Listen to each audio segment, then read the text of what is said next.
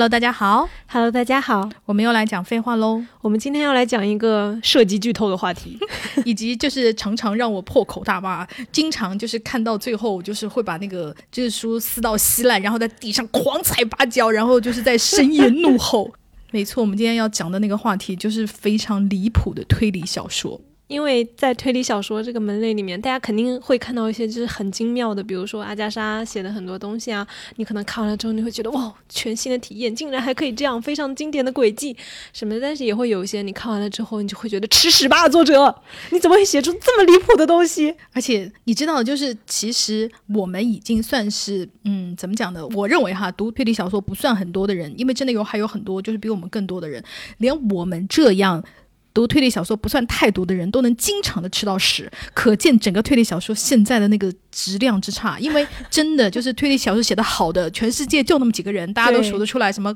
柯南道尔啊，对对对阿加莎呀，艾勒里奎因啊，就是你知道，就就剩这么几个人了。尤其是就是随着你知道时代的进步，就是高科技就是阻拦了我们犯罪，对，轨迹就是越来越难设计，之后推理小说界就开始往了一些没落。对，就是要么就是非常的离谱，要么就开始玄幻，开始走向了一些就非常不科学的路线。对，然后我们的推理小说家就开始发疯，嗯然后就开始整个写出来的东西，你就会想说你就是发什么癫，而且经常会有一些就是本来非常不错的作者，嗯你看他前几本，你还说哇，这就是是不是一个就是新星，就是后起之秀，我们对他非常有期待，然后他突然发癫，就写了一本，你说怎么你会写出这样的东西，你就会产生这样的疑嗯，问。他可能就是写了一本好的，好，我来奖励自己写一本十。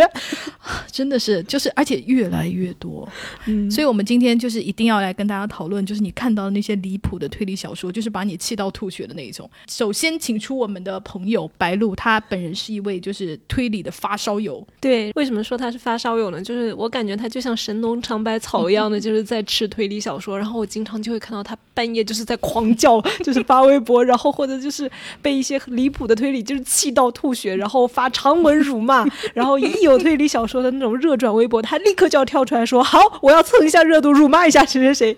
非常好笑，因为他在这方面就是有丰富的经验，我们就请到了他这次来为我们开场，就要让他为大家带来一些他看到的离谱的推理小说的分享。Hello，大家好，我是白露，很高兴能跟大家分享离谱推理这个话题。我个人的推理小说阅读量其实没有很多，但是因为我喜欢一些新奇的点子，那经常会被目击到半夜看完推理之后，在微信里面大喊大叫之类的，所以估计说燕窝邀请我，可能是认为我把这些受到的精神刺激分享给大家一下，会比较有节目效果。看到最离谱的推理这个题目，我是比较百感交集的，一时之间感觉有很多话要说，但是又不知道从何说起。然后我就去看了那个发布的微博嘛，然后在下面有很多评论，然后当时觉得，嗯，评论里面的绝大部分我都很有共鸣啊。发现这种共鸣之后，心情有点复杂，因为一方面会觉得原来被坑的不是我一个，也不是只有我觉得非常的离谱，但是另一方面想一想，提名的推理竟然全都看过，可见我这个阅读生涯的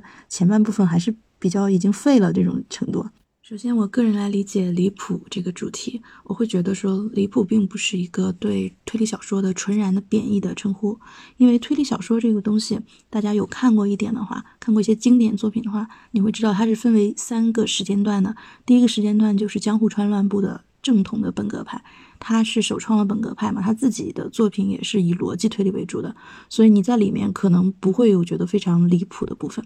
然后呢，之后到了战后的一个以松本清张为首的社会派，社会派里面，他因为主要是揭露一些社会情况，所以他不会特别的去抠那个逻辑，就是那个设计不会特别的精妙，但是他的目的在里面，包括体现了一些警察的一些生活啊，这一系列的东西都看起来很写实，所以整体社会派在我这种比较寻求刺激的人眼里面是比较闷的。那在普通读者的眼里，可能就是看起来非常的合理，在整个社会之中都是非常合理的东西。那之后就是第三波叫新本格派，其实大家在评论区的。留言这些提名的作品，你会发现它基本上是这四十年来的作品，正好是卡在这个节点上的。新本格就是从一九八几年开始的，而他的他的这个旗手或者说他引领他风潮的这个人，也在提名中多次出现，就是岛田庄司老师。岛田庄司老师他当时提出的新本格，正是一方面又要追求逻辑上尽可能的是合理的、是严密的，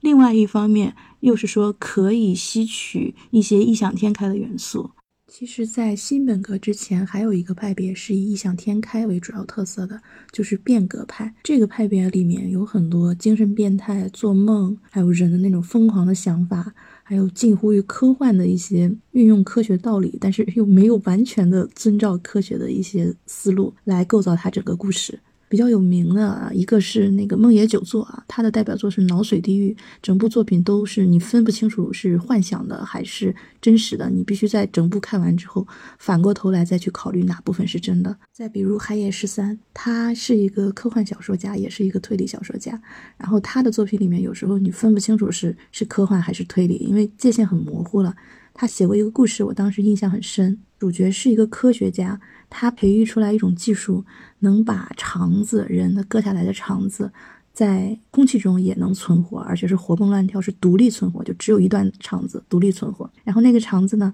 被他养了很久之后，对他产生了感情。这个科学家有一天他出去玩了，然后在外面玩了好多天没有回来。那个肠子对他已经情根深重，然后在他回来的时候过于激动，跳到了他的脸上，缠着他的脖子，对他进行一个热情的欢迎。结果因为肠子不清楚人的状态，他不清楚人类是怎么样生活的，所以肠子就把人给缠死了。就这么一个故事啊，我当时看完感觉非常的，你很难讲这是不是通过一些科学的道理来讲这个故事了。所以你可以看出，当时变革派他是把异想天开作为重点，它里面具体杀人行为的逻辑。包括脑髓地狱也是，虽然里面串联了好几起谋杀案，但是具体杀人是怎么实施的，这个部分反而模糊掉了。当时的变革派跟我们说的第一代本格派，也就是注重逻辑的那个派别是分得很清楚的。但是等到了新本格派的时候，新本格派当时的呼吁的是说，我们可以加入一些变革派的元素。所以其实当时的原因，一方面是因为。战后的年轻人，他不愿意看社会派那种很沉闷，对他们来说，也对我来说比较沉闷、过于社会现实的东西。另外一方面，也是因为，如果你要单纯的谈逻辑推理的话，它的范围是比较小的。其实就是说，离谱这个事情，谱本身的范围是比较小的。很多经典但是很简单的手法，已经有人写过了。如果你要复杂的话，又不能是只是简单的堆砌。而推理文学，我个人觉得它跟其他文学的一个明显区别在于，它评价它的质量这个标准是偏重于故事设计是怎么样子的，而且最好是以以前没有有过为最高的标准，所以它不是以文学性为标准的。所以你想要竞争这里面，你在这个圈子里面竞争，你就只能说我可以提出更新、更精妙的东西。那。新本格派当时面对的困境就是，一方面大家不喜欢老的那种东西，都看得差不多了；另外一方面，它大部分基础的牌，那些经典的轨迹的这个池子卡牌，已经该用的很多人都用过了，所以你要又要想要新，又要想要精妙，先放开一个闸口吧。当时就把新的这个闸口给放开了。那你从创新设计上下功夫的话，就会进行一些。边缘就各个边缘我都放开一些试探一下，比如说我轨迹组合啊，或者说极个别同志啊，已经在合理性的边缘试探，想要突破出这个合理性，更有甚者公然跟科学对抗啊，跟各种跟各种大家觉得是常识的东西完全颠覆掉，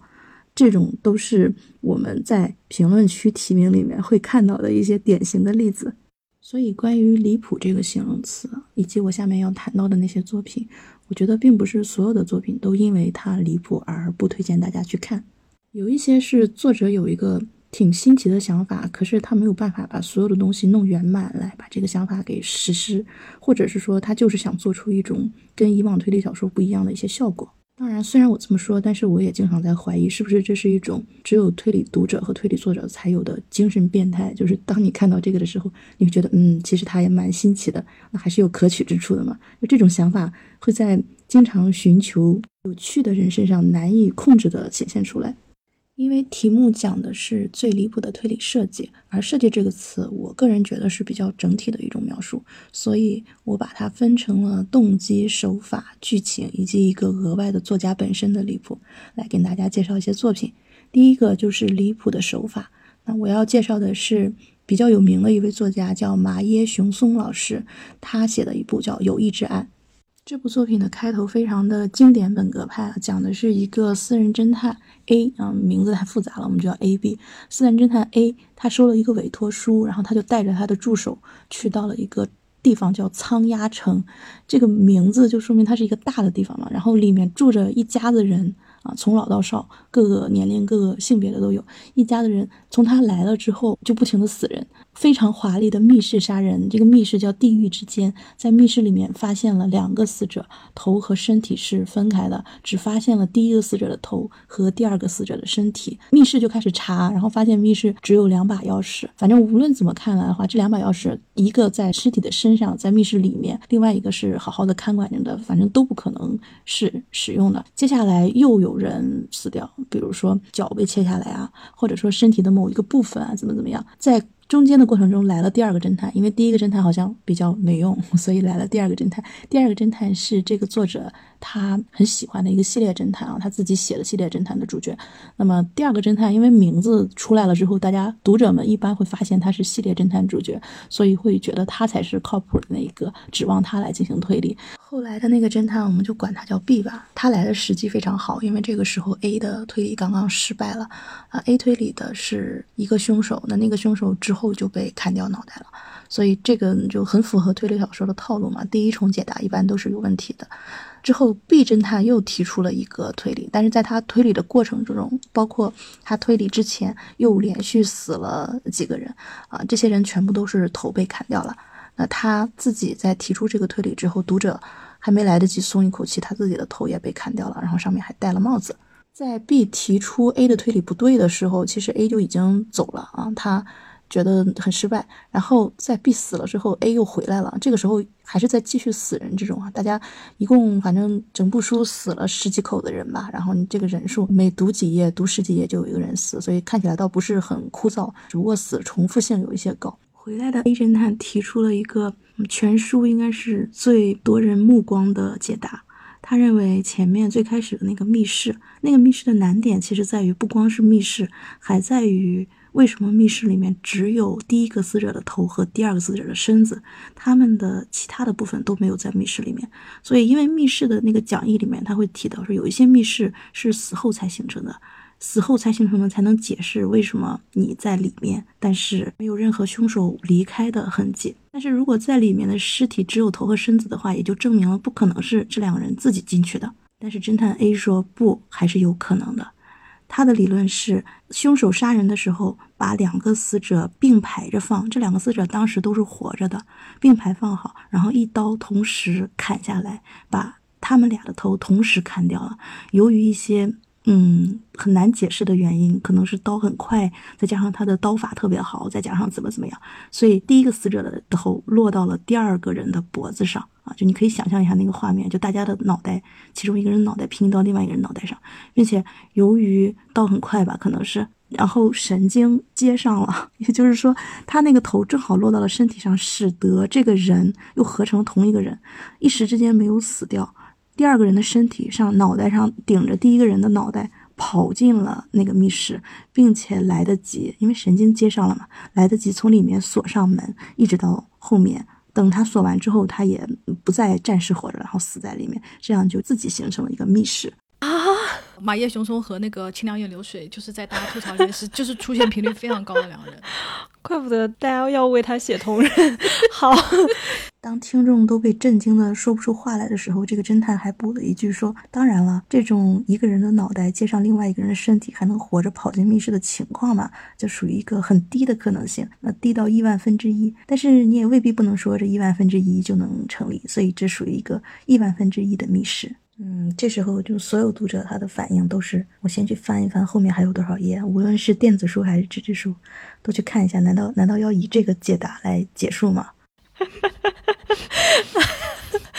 我现在就是整个目瞪口呆，我的想法就是跟白露是一样的，就是好，你后面还要讲什么？你还要讲出什么离谱的东西？好，我们接下来再接着听啊。不过作者应该是觉得就这样写的话会被买了书的人打，所以。A 侦探在提出完这个之后也被杀死了，也是斩首。那他的助手提出了第四重解答，也就是这本书实际上的真解答。但是这个真解答，因为经历过刚才那个街头街头霸王的这种轨迹之后，真解答就显得有一点无聊。他解释说是一个仆人，也就是前面所说的那个密室有两把钥匙，保管备用钥匙的那个仆人，他用了备用钥匙进了这个密室去杀人，并且在做证言的时候做的证词虽然是说这个保管钥匙没有被人用过，但是实际上是假的，是伪证。所以这个解答啊跟前面的一比，就看起来非常的无聊。这不仅是无聊吧？我觉得这这根本就是耍诈。对啊，就是推理小说就 是要建立在你没有人撒谎，对，给你的信息起码得是真的吧，不然的话，那所有人说的话都靠不住。就是单凭说你说的是假的，哇，我就是耍诈，我就是啊，天哪，我我就我现在心里就是在这个作者身上发生很正常，因为他属于就是推理界大家经常拉出来鞭尸，就是也不叫鞭尸，因为他还活着，经常拉出来反复辱骂的那种作者。但是我又觉得还好，是因为就是随着。随着推理小说越来越烂，像这样的作者越来越多了，你知道吗？就是马野已经不算是最烂的，因为他前面呢，他的那个他的描写呀，以及他还有一些就是质量还行的那个，他已经不能算是最烂的了。OK，好。从推理的空想里面一下子进入现实生活了，只是有人撒谎而已，只是有人说没用过而已，证明了奥卡姆提到的伟大。但实际上，他接着又揭露了这个凶手的真身，这个凶手的真身。竟然是前面一位啊，前面其实已经出场过了，然后也假死过的一个老妇人。那个老妇人在前面的时候被揭露说，她其实是这个城主的直系亲属啊，城主的女儿。在后面的环节里面又揭露说，她根本不是五十岁这么大的一个城主的女儿，而是七十岁。接着又重新修正了，说不，不是七十岁，是九十岁。也就是说。这个九十岁的老婆婆杀了他们城里面所有跟她有血缘关系以及误入的侦探，一共杀了也得有十几口子人啊！啊！哇！你想到这里，我要讲一篇有一篇著名的小说叫《樱树抽芽时想你》，听上去就是非常的浪漫，而且非常的就是偶像小说，对不对？然后这是一个推理小说，然后呢，他差不多也是玩这个轨迹，他就是讲说有一个人，然后就是受到了另外一个人的那个委托，说他妈妈就是被那个保险就卖保健品啊，就是诈骗，然后呢，呃，并且。骗去了很多钱，然后因为这个他妈妈自杀，然后他就想帮他报仇，然后我我就是那个被委托的侦探，然后呢我就想混进那个保健品的那个局里，就是抽丝剥茧帮他发现那个，然后最后就是在我破案的过程中啊，我还遇到了一个就是差一点点自杀的美女，我救了那个美女以后，我们两个人共同联手破案，作为卧底潜入了这个保健品公司，最后发现了证据，就是这个保健品公司就是会给。那种老年人介绍托，然后跟他们假结婚，骗取他们的那个保险金啊，什么什么什么的。然后那个委托人就说：“哇，你虽然就是帮我破了这个案子，但是请问你有没有找到就是关键性的证据，我们可以就是揭发这个公司呢？” 然后这个侦探说：“有，这个关键性的证据就是他认识的那个美女，她就是他们找出来的托。”这时候才反转，作者跟你说：“我作为一个侦探，我已经六十岁了。”然后跟他认识的那个美女，就是差点死掉的那个美女，就是也差不多七八十岁。我们俩都是两个老年人。然后呢，他就是保险公司请来专门跟别人假结婚的那个证人。然后他整个就是玩这种年龄轨迹，你知道吗？OK，好，我们再回到白露说的这个故事哈。在手法这个部分，助手也打了补丁，说嗯嗯，一定是这位老婆婆非常热爱运动，非常的懂得锻炼身体，所以非常的健壮。那么，为什么这个老婆婆她要杀掉所有跟自己有血缘关系的人呢？这就来到了我们的动机离谱的这个分类，因为她是俄罗斯的公主。他实际上是一个有着高贵的皇族血液的一位啊洋妞，然后他呢到了这个城里面之后，跟一个日本人结婚了，在这个城里面生活。他自己觉得说血脉不可以跟不高贵的血统结合，但当时他的情况是因为他们那个俄罗斯皇族已经在流亡，所以实在没有办法才跟黄种人跟这个日本人结合，生了好多孩子。但是当他现在在城里面，后来越过越好，然后就不再是处于。那种危机状态之后，他就忍受不了了。他觉得说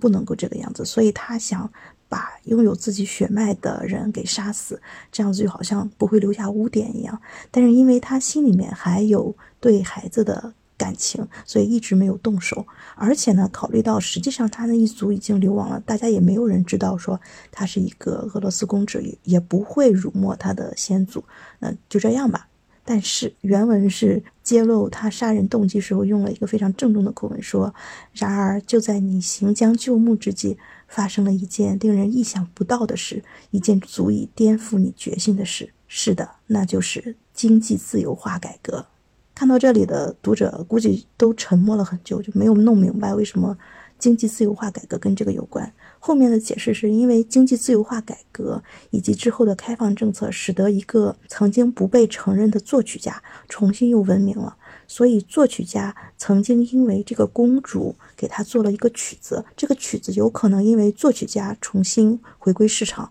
而被。大家发现，当大家发现这个曲子的时候，就会追查这个曲子里面的歌词的意思、歌曲的意思，所以可能就会揭露原来曾经有一个俄罗斯公主还存活的事情，继而可能会追溯到这个俄罗斯公主后来怎么样了啊？她居然嫁给了一个日本人，她高贵的血脉遭到了玷污这件事情。解释完这个最后的动机之后，故事大概就收尾了。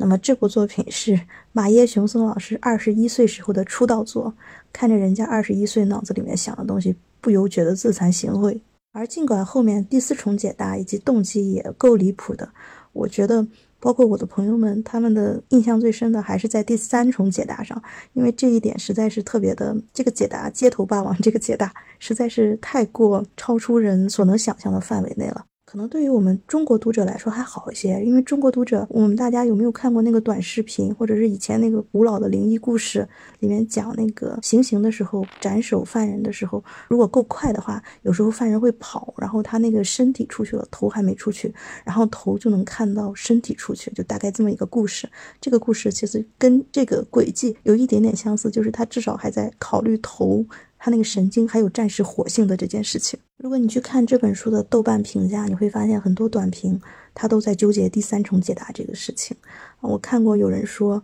说第三重解答是整篇最高光的部分，因为它质量怎么样根本不重要，重要的是他提出是需要一个超凡的想象力，还有一个过人的勇气，以及还能看到一位国产推理作者在下面评论说最后的解答没有什么意思，我还是更喜欢第三重解答。让人很担心，看的。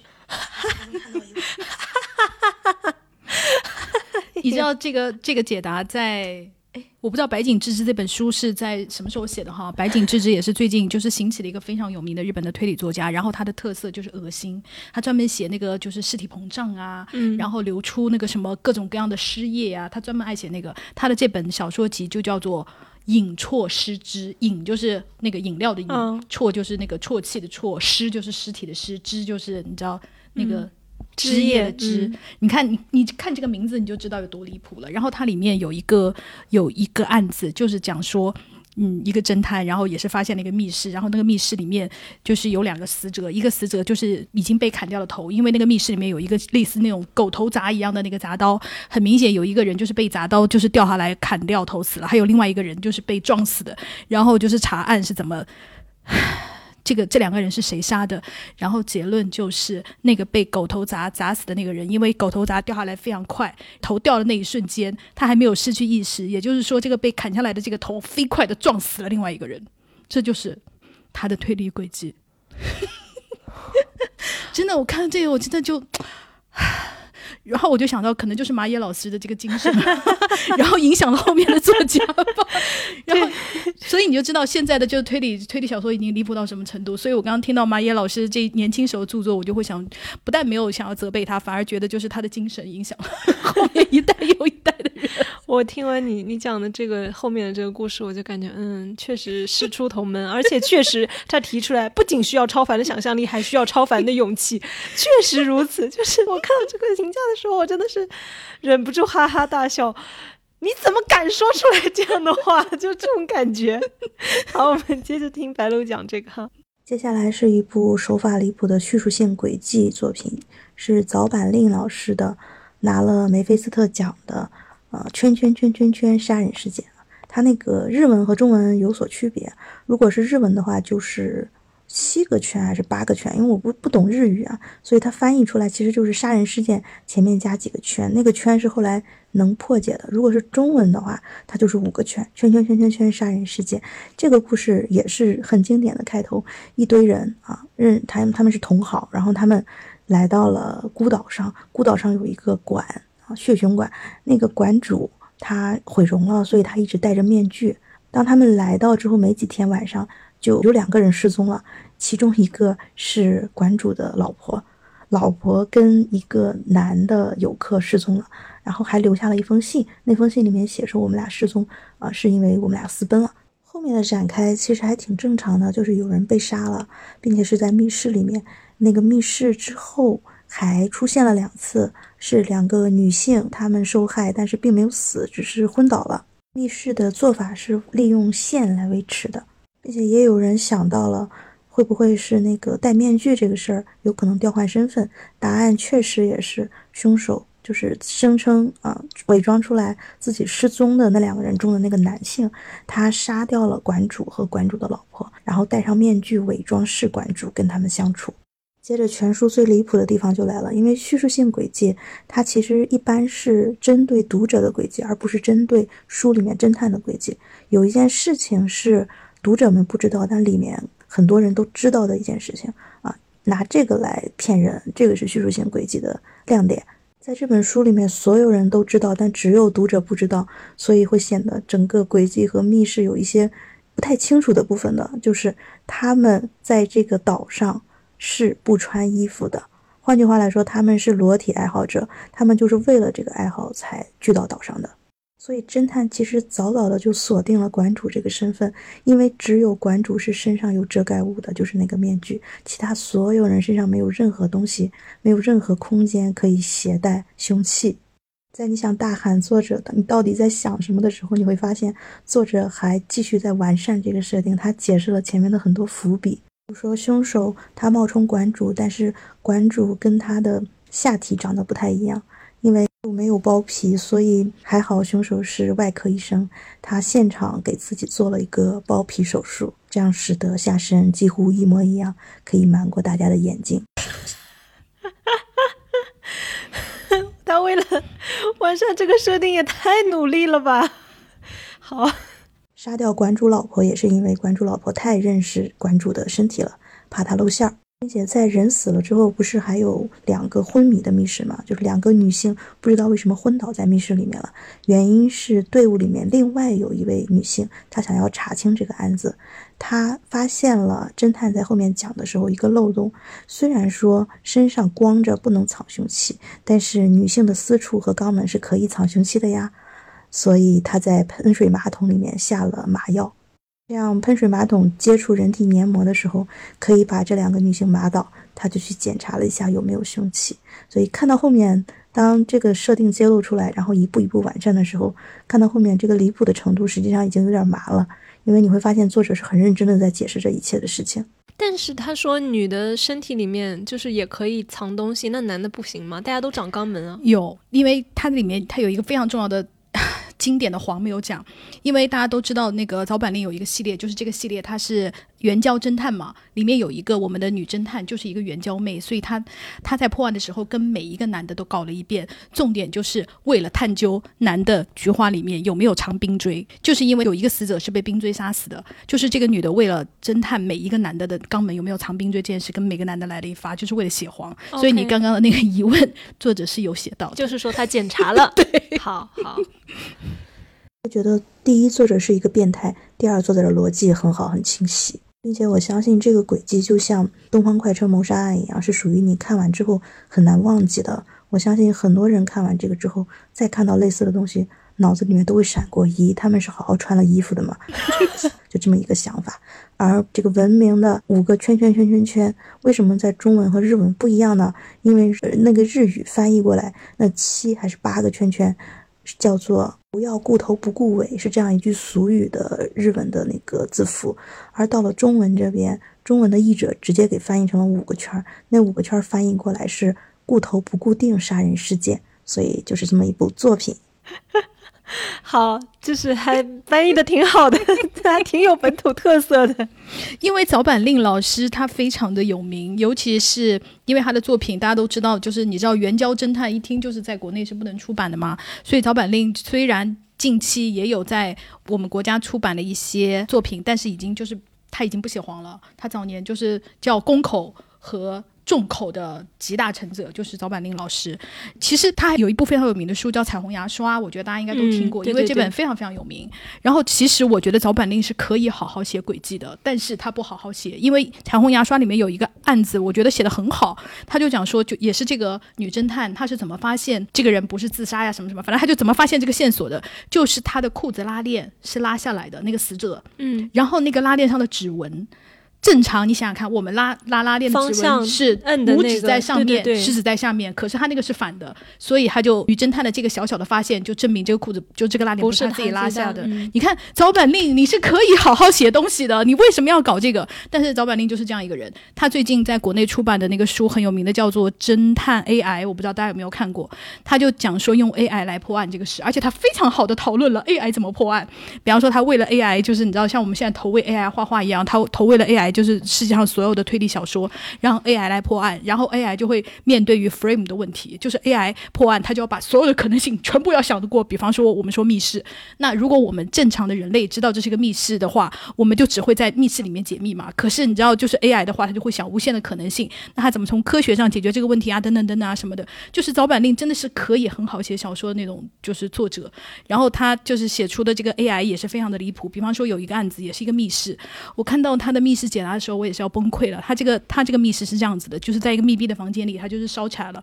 烧起来了以后呢，这个房子没有任何的出口。当然，就是有很多人说啊，密室有很多方法，包括柯南里啊，什么用线呐、用尺子啊，就是可以让密室的那个锁关上啊。你知道他那个是用的什么方法解开这个密室之谜吗？就是他的窗户。是那种大家一定见过那种上下拉的窗户，但是那个窗户拉下来的时候，你那个就是那个窗户的把手，你要这样摁一下，它才能锁住。但是在这个密室里面，这个窗户也是被锁住，它是怎么形成的呢？哈。答案就是这个密室里面有一具尸体，这个尸体是被烧焦的，然后他在被烧焦之前，这个尸体是靠在窗户上的，然后他的手就搭在那窗子的把手上，等到这个。尸体因为被高温烧了以后，那个尸体不就是会变紧吗？嗯对，他就利用这个蜷缩，就是这个尸体把这个窗子的八周关上了，这就是早坂令的轨迹。所以我常常就是想不通早坂令到底在想什么，就是他应该也是一个就是那种发疯的作者，他是可以写好东西，但是他老是要写这种东西，就是来幽你一默。不是这个东西，我感觉他们就是在探究那个，嗯、有点像白鹿刚刚讲的那个街头霸王的那个情节哈，他就是在探究。亿万分之一的可能，你要硬说这件事情绝对不可能，那你也那你也不敢，对不对？所以你就要承认我这个推理是有道理的。对他们就是这个流派的了。真的，每次我就是会被这些，而且你知道吗？就是我们刚刚提到那些作者，很多是得了梅菲斯特奖，就是嗯大家认为你是好的，所以你知道，因为你知道你被这个奖认证了的那些作者的书，你才会拿来看嘛。然后你会看到最后他给你写出这样的轨迹，你说任谁不想破口大骂呢？下一部要说的是金吉夏彦老师的《孤火鸟之下》这部作品，一样拿了梅菲斯特奖，并且在评论区里面我看到有网友提名这个。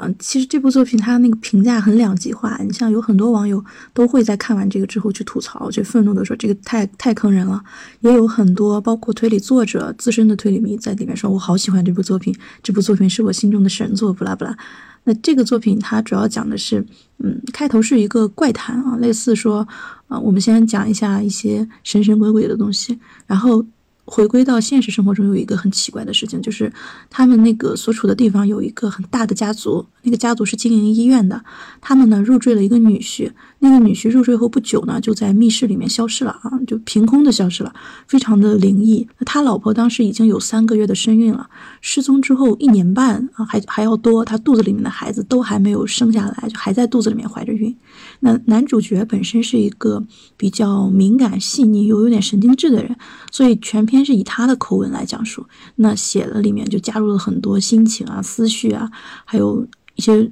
感觉如梦似幻的那种那种写作风格。那他们的主角团队除了男主角，还有一个书店店主。这个人他不仅是阴阳师，还读了非常多的书。还有一个就是侦探，这就主要是这三个人是主角团队。那这三个人在追查案子的时候，就经常说一些讨论一些观点啊，一些唯心主义哲学啦，一些心理科学啊，然后一些脑科学之类的东西。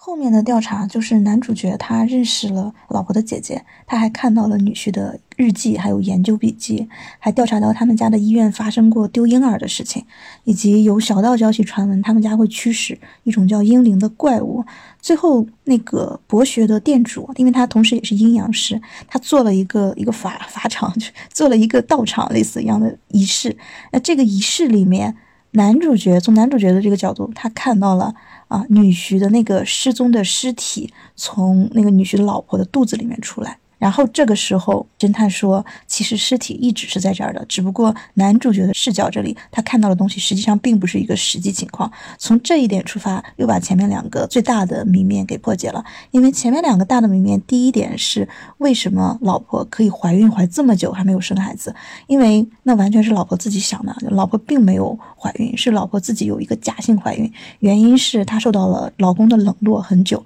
还有第二个谜面就是为什么？老公可以在那个入赘的女婿可以在密室里面凭空消失，答案就是因为这是所有人都看到没有消失，可是所有人都不愿意承认的。看到发生了什么的，或者看到了这个女婿的尸体的人其实挺多的，有一个老头老太太，然后他们是为了逃避责任啊，就看见就当没看见啊，反正我没有看见。他的老婆是自我催眠，就是麻痹自己。还有呢，杀他的人，杀他的人并不是他的老婆，虽然他老婆也伤害了他的丈夫，但是杀他的人是老婆的姐姐，他把妹夫杀了，因为那个姐姐她有人格分裂，所以她自己做的事情她她不知道。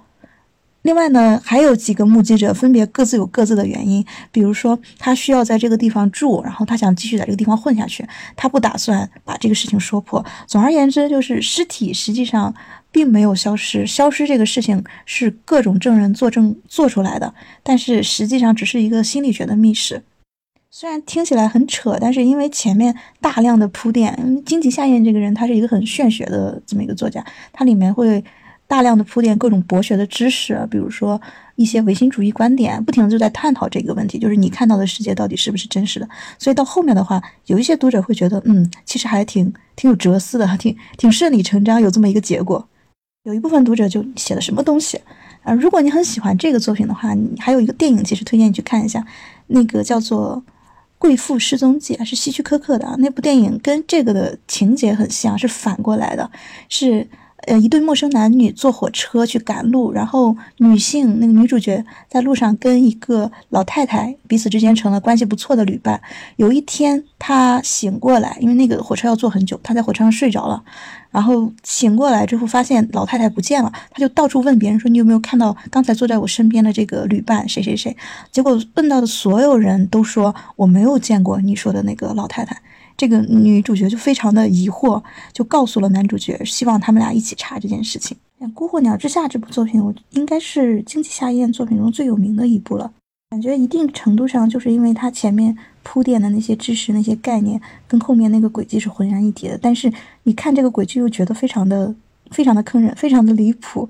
所以在各种评论区里面，在他那个书评区里面，你会看到非常多的精神吐槽。记得有一个书友说：“说看完这部作品，我的心灵很舒爽，可是我的脑部非常难受。这难道就是心脑分离吗？”还有人他在写谢底的时候，他直接就解释为说这个书里面全部都是精神病。那男主角包括男主角为什么他没有看到尸体啊？他因为跟这个尸体并没有直接的利益联系，也没有直接的心理强烈的感情动机。那他的解释就是男主角自己也是有一点精神问题的。所以你从文风，你从文里面叙述男主角想这想那那些脆弱的心理，也能看出来男主角精神是不那么稳定、不那么健全的。甚至包括侦探，他在最初了解了事情经过之后，他感叹的说了一说：“这一家子人都疯了。”这一句话有点像，看起来像是感叹，实际上就是一个实际的描述。我感觉荆棘夏彦这个人真的非常值得聊一下，因为荆棘夏彦的书每一本大家都知道非常厚。然后呢，就像刚刚白露说的，荆棘夏彦就是一个非常爱炫耀的人，就是一件事情你三行可以说完，他要说三十页，因为他要从 A 说到 B，B 说到 C，C 说到 D，以显示我很懂。他就是这样一个作者，你知道我之前看过他一本书叫《相说百物语》，看完以后我就以为这本书写完了，结果这本书还有前相说百物语、后相说百物语、东相说百物语、西相说百物语。我想说，天哪，这到底是什么？其实我觉得哈，荆棘夏彦他不能说是一个推理作家，他是一个民俗作家。他写的相说百物语，什么叫百物语？就是我们翻成中国话吧，就是大家来说鬼故事。其实就是这个意思。它的相说百物里都是传说，然后它有一个主人公，我们称之为打怪团吧，就大概跟《西游记》差不多，有一个三四个的那个打怪团。然后呢，他们到各个地方去发现各种各样的鬼故事，然后就杀杀杀鬼啊，然后听听传说呀。它类似就是一个这样的。所以呢，大家不要把荆棘夏彦本人归到 推理小说家，你的感受就会好很多。你把他当成一个跟你说故事的大叔，孙敬修老爷爷讲故事，或者是张震讲鬼故事，你把他当成这样一个状态的话，你对荆棘夏彦的接受度就会好很多。就是我个人是把经济效应当成这样一个东西，不是这样一个东西，这样一个 作家，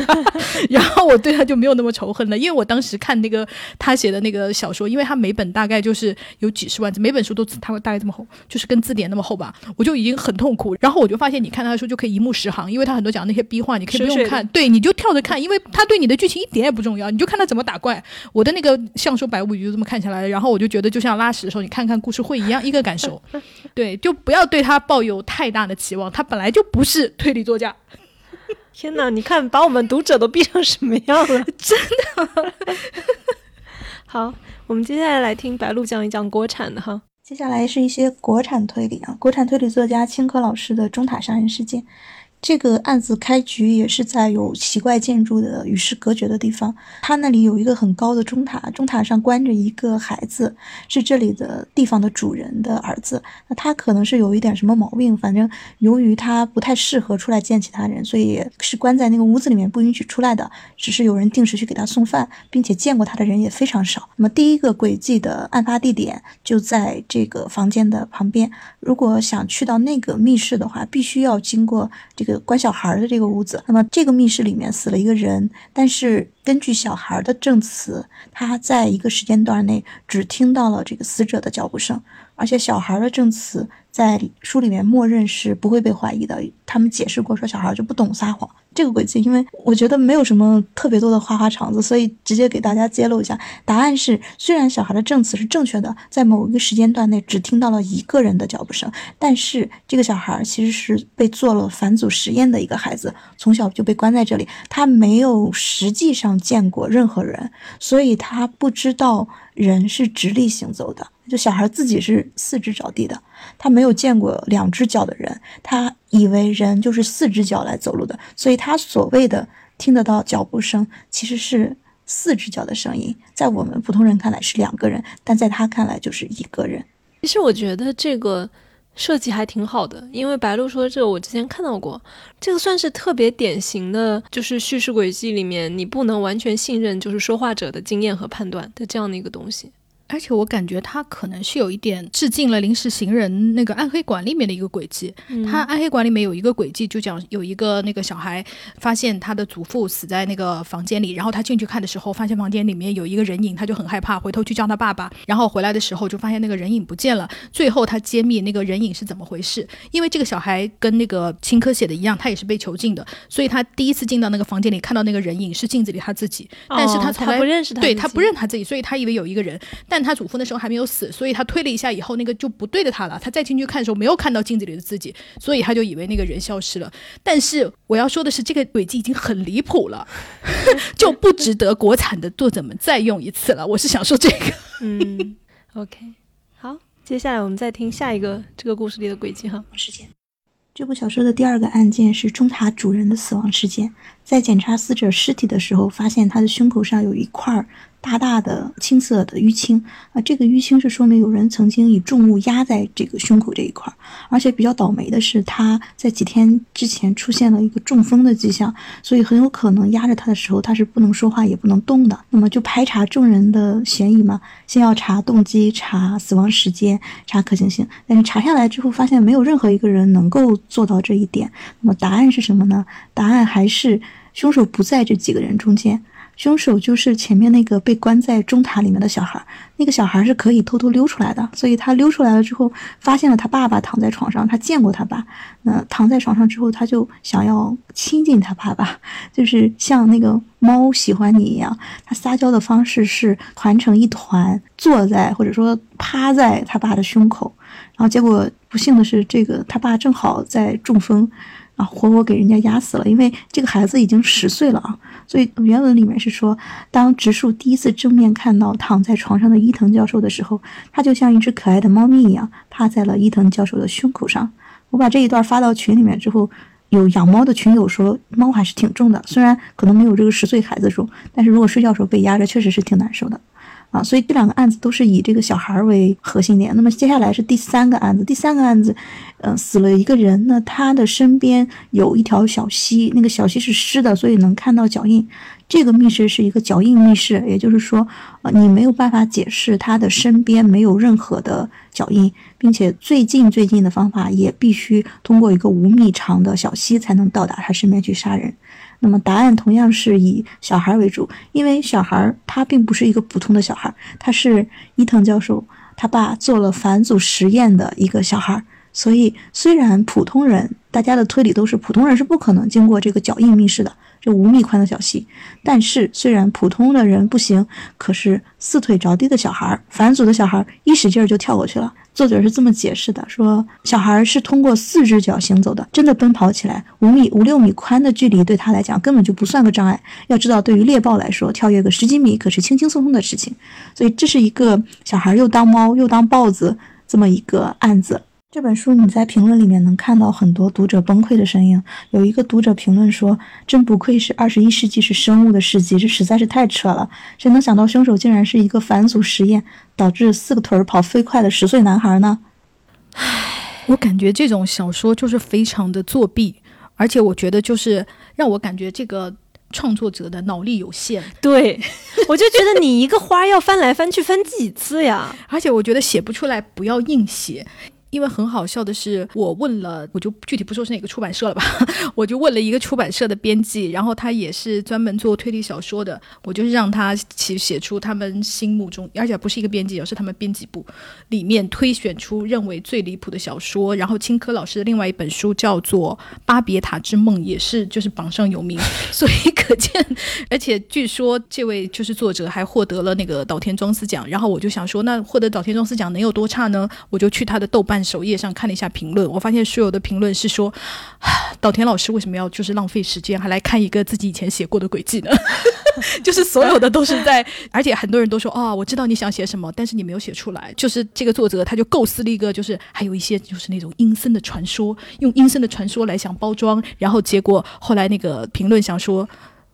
这个阴森的传说前两章以后，他后面就再也没有出现过了。就是这个传说对这个推理、这这个故事也没有起到任何的作用。因为本人是有看过一些国推的哈，然后我常常也是被国推就是气到吐血。我印象很深的还有一个小说，我已经忘记他名字了，因为也是那个出版社编辑寄书的时候有说，哎，最近出了一版就是国推，就是你看一下还蛮好看的。知道你爱看推理小说，我看了以后就觉得很离谱，因为他就是出现了本人最讨厌的轨迹，叫做双胞胎轨迹。只要所有看推理小说的人，就是。我们都会非常痛恨双胞胎很老套了。嗯，因为我觉得如果双胞胎，你要不然就像白夜追凶一样，一开始你就告诉大家我们就是有双胞胎，对吧？那你用双胞胎做轨迹，我认为还是有一点点那个。他一开始作者还有一种类似那个，你们不要以为我想用双胞胎轨迹哦，所以他给其中一个双胞胎，我们叫姐姐好了，我也不记得姐姐妹妹了。姐姐呢安排了一个纹身。这样子就是让大家误以为他不会这样用，结果嘿嘿，他到了结尾他还是用了双胞胎轨迹，那大家就要想，那那个纹身怎么解释呢？于是他跟大家说，因为姐姐把纹身给洗掉了。你想烂成什么地步？我就是，然后我看完以后我就大骂，我说其实纹身就算洗掉了，还是有痕迹。对，然后那个作者更好笑的是，作者非常不服气，作者就是还私信我，疯狂跟我争吵这件事。他说：“你知不知道现在最新的技术是可以洗的干干净净的？”对，他也跟你争 吵，跟我吵架。好吧，然后我就想说，国推你还有救吗？唉，好。我们那个接着听白鹿给我们讲哈，在评论区里我看到有人说岛田庄司老师的写物犯罪非常离谱，因为怎么可能有人会为了杀人专门建一栋房子？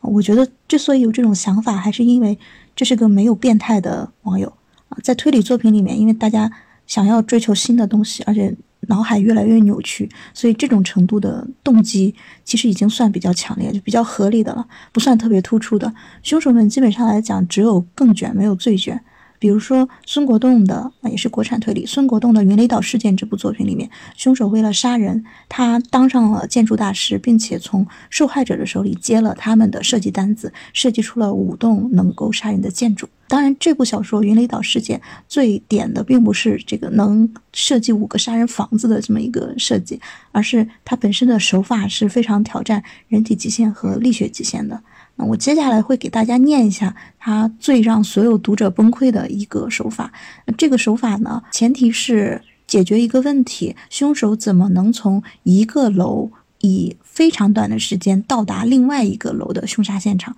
我会使用原文的描述，以免有人说我是曲解了意思啊。因为这一个手法，所有看到的人看完之后，可能脑子都很混乱，然后得回回过头去重新读上两三遍，并且即使你在跟着我读的时候，在脑子里面建模构想整个场景，可能也是会卡壳的。首先，两个大厦 A、B 两个大厦，A 大厦是二十二层，B 大厦比 A 大厦要矮一些，目标是从 A 大厦飞速的来到 B 大厦。那么这场犯罪里面有一个共犯。共犯事先来到 A 大厦的楼顶天台东侧，把一条三十多米长的绳子一端绑在身上，把绳子的另一端抛下去。那么凶手他是在 A 大厦的十三层，他接住这个绳子，并且把另一端绑在自己身上。当然，两人之间的这段绳子在这个时候必须是绷紧的。接着，共犯从楼顶奋力向前一跃，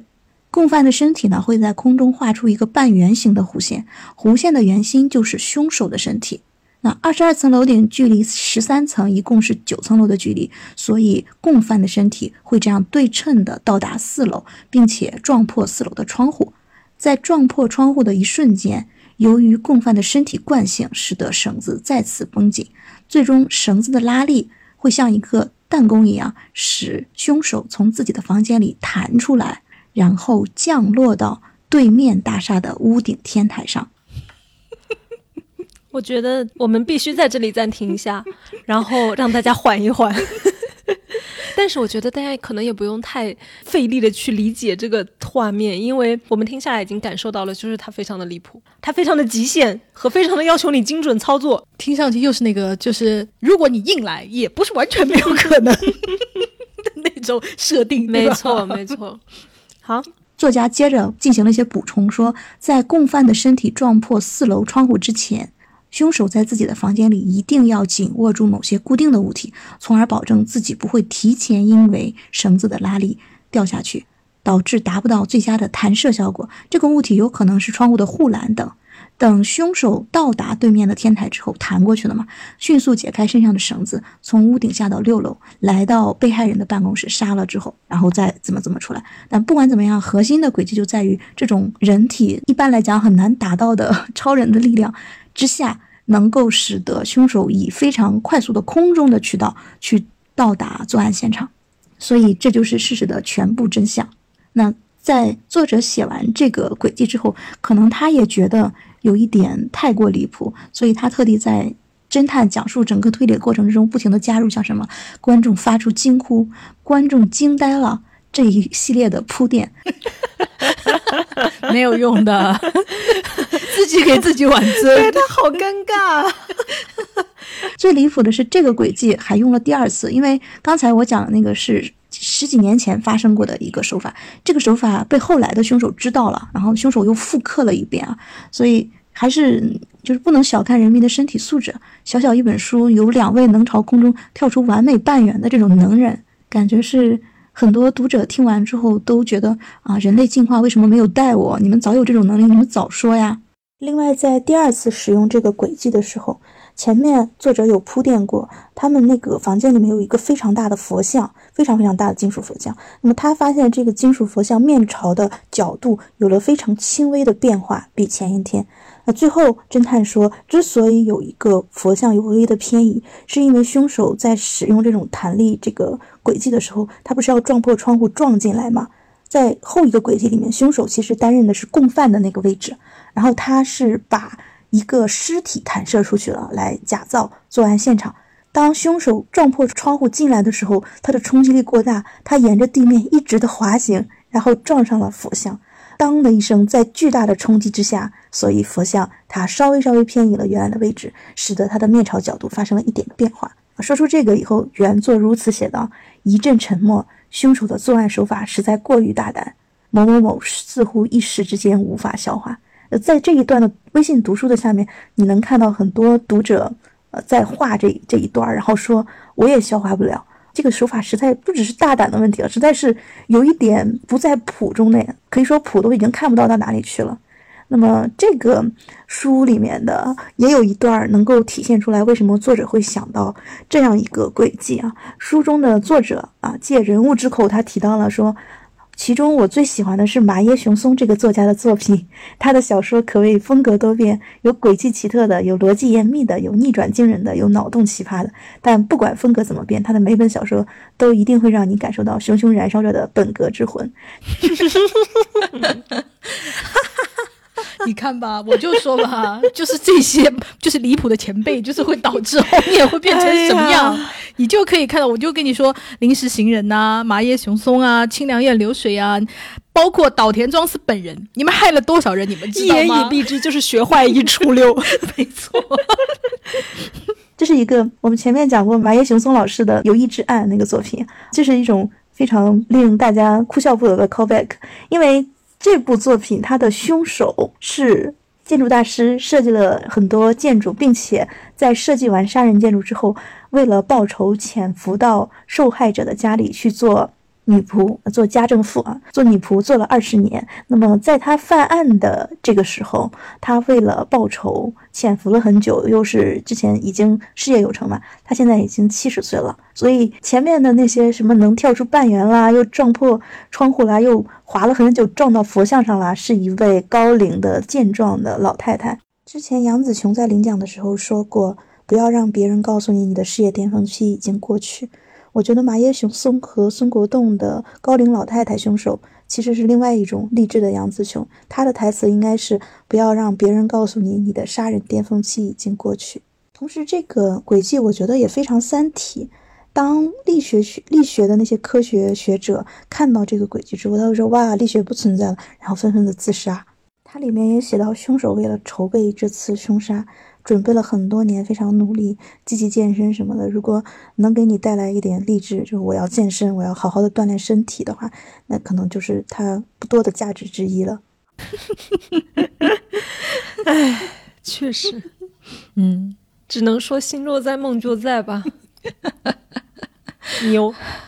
我现在回想起来，我感觉岛田庄司要为自己所有的事情负很大的责任，因为我们刚刚白鹿讲了嘛，岛田庄司其实是新本格的一个领导人，也是非常重要的一个作家，因为他有一部非常著名的书叫做《邪物犯罪》，我想任何看过或者是说任何对推理小说比较有兴趣的人一定看过这一本，因为这一本非常非常非常有名。然后他就开创了没有密室，我们来造一个密室，我们为了杀人，我们自己搞一栋房子。我觉得就是因为他这个，像什么后面临时行人。的馆系列，你知道吧？就是什么钟表馆、暗黑馆、人偶馆，也都是为了杀人搞一些这个房子。包括现在就是什么又有出了什么建筑大师啊，什么做了五栋楼啊，专门为了杀人呐。一切的根源都在于岛田庄司，因为岛田庄司的邪物犯罪本身是一个很离谱的东西。但是岛田本人他就是这样的，你不要管我的逻辑。也不要管我的，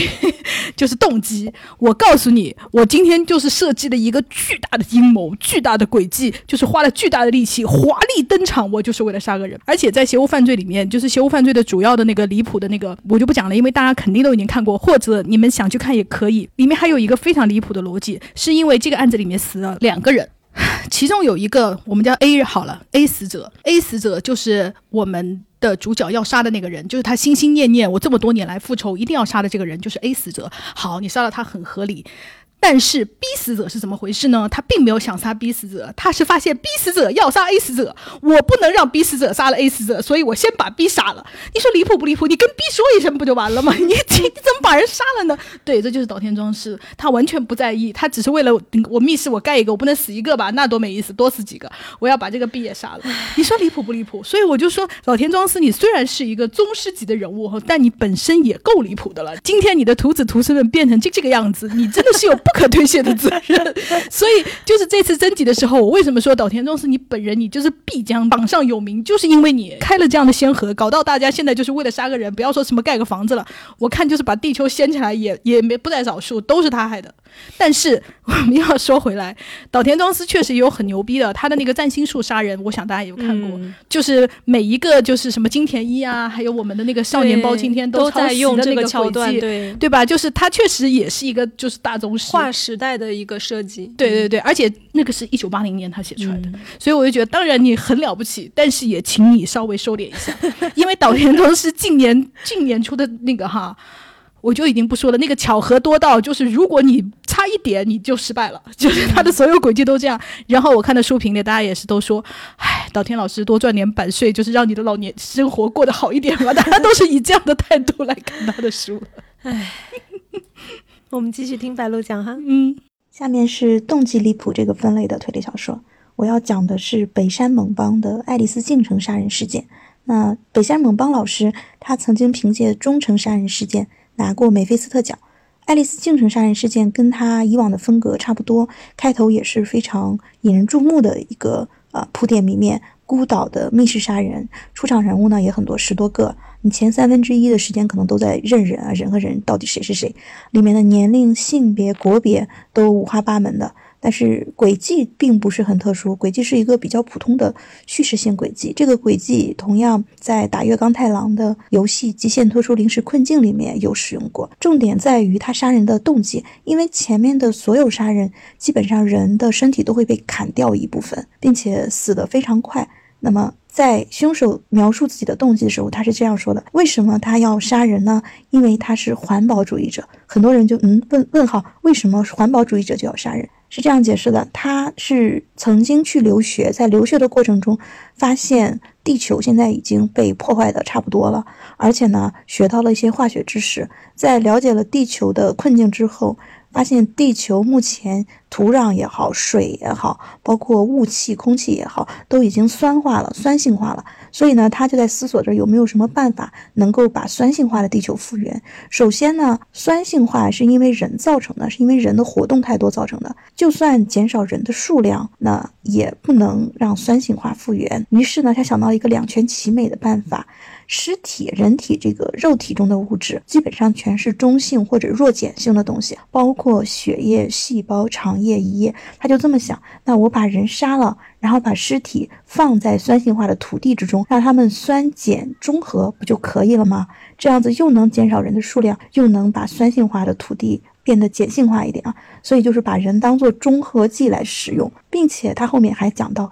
这个计划不仅只有他这么想，因为大家可能会认为他疯了，而且世界上赞同他计划的一共有十一个人，在他们彼此之间形成的同盟之中，即使他的计划出了错误，也会有人继承他的遗志，用同样的手段在世界上实行这个环保计划。之所以把人切成块儿，也是因为碎片埋到土地里面，更好的实行中和，更好的分解。这本书的介绍里面，就书目编辑给的介绍里面，他总结说这本书拥有着让你目瞪口呆而又寓意深远的杀人动机。我觉得这应该是编辑在做书的时候，他看完了这本书，他又想一个词来夸奖一下这本书，所以绞尽脑汁想出来的。本着敬业的态度，既不能露出自身的困惑和愤怒，也不能公然欺骗读者，所以他在这两个词“目瞪口呆”和“寓意深远”之中，在玩弄这两个词的褒义和贬义，来当一个谜语人啊。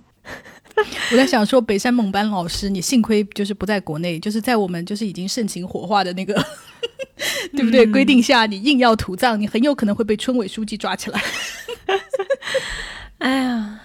但是怎么说呢？他这个小说让我觉得哈，他有点像社会派了。就是什么手法呀，什么都不重要，重要的就是在动机，然后动机又会折射出一个社会思潮的变化，然后这个社会的思潮的变化是什么呢？就是自然主义者、反人类中心主义、环境保护这样的一个东西。我感觉你高估了北山猛邦老师，因为你如果你有阅读他别的作品哈，嗯他就是一个这样。不着边际的一个这么一个人，我觉得他是实在想不出任何动机了，因为他他有一本书叫什么来着？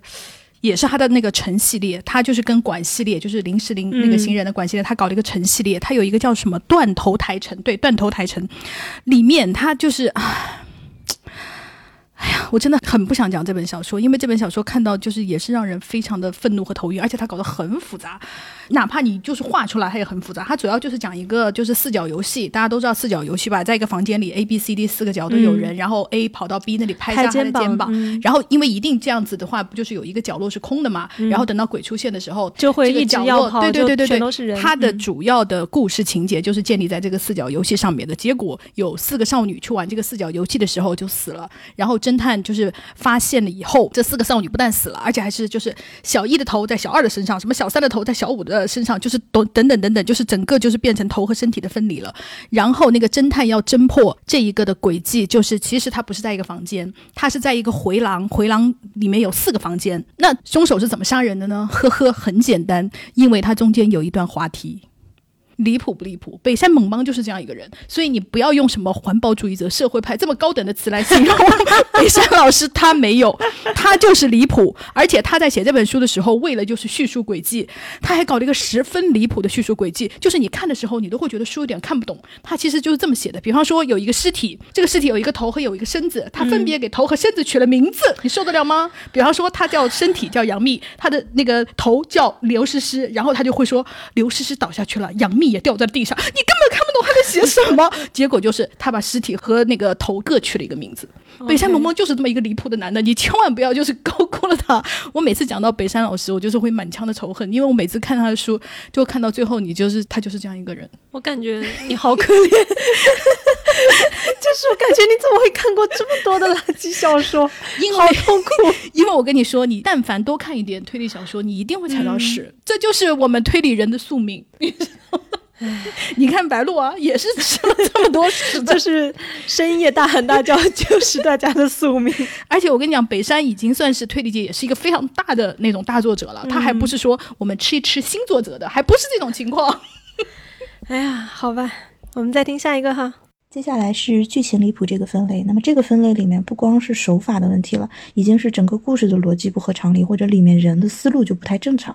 这种设定，我觉得其实也是为了成全手法的一个可行性，或者说是比较普通的手法，在这种故事下能够推出一个更离奇的思路。比如大山诚一郎老师的字母表的谜题，这里面有一篇叫《P 的妄想》。这个故事是讲有一个女仆跟侦探他们说，他们他自己的雇主出现了一个被害妄想的情况，就是老担心别人给他下毒，所以呢，他平时喝的那些饮料，现在已经不喝用茶杯盛的泡的茶了，也不喝。塑料瓶的那种能拧开的塑料瓶，而是使用了一个能看出来密封程度的钢罐或者铝罐的那种易拉罐装的啊。那么侦探在之后遇到了杀人事件，就这个雇主死掉了。他基于这个情况以及女仆的证词，做出了如下的推理：首先，女仆的证词说她雇主怎么怎么怀疑她，这个并不一定是真的，因为只是她自己说的。但是所有人都观察到了一个事实是，这家雇主确实只喝易拉罐装的茶水。那么，为什么雇主会有这样一个情况呢？侦探说，他比起其他的那种下毒啊这个思路，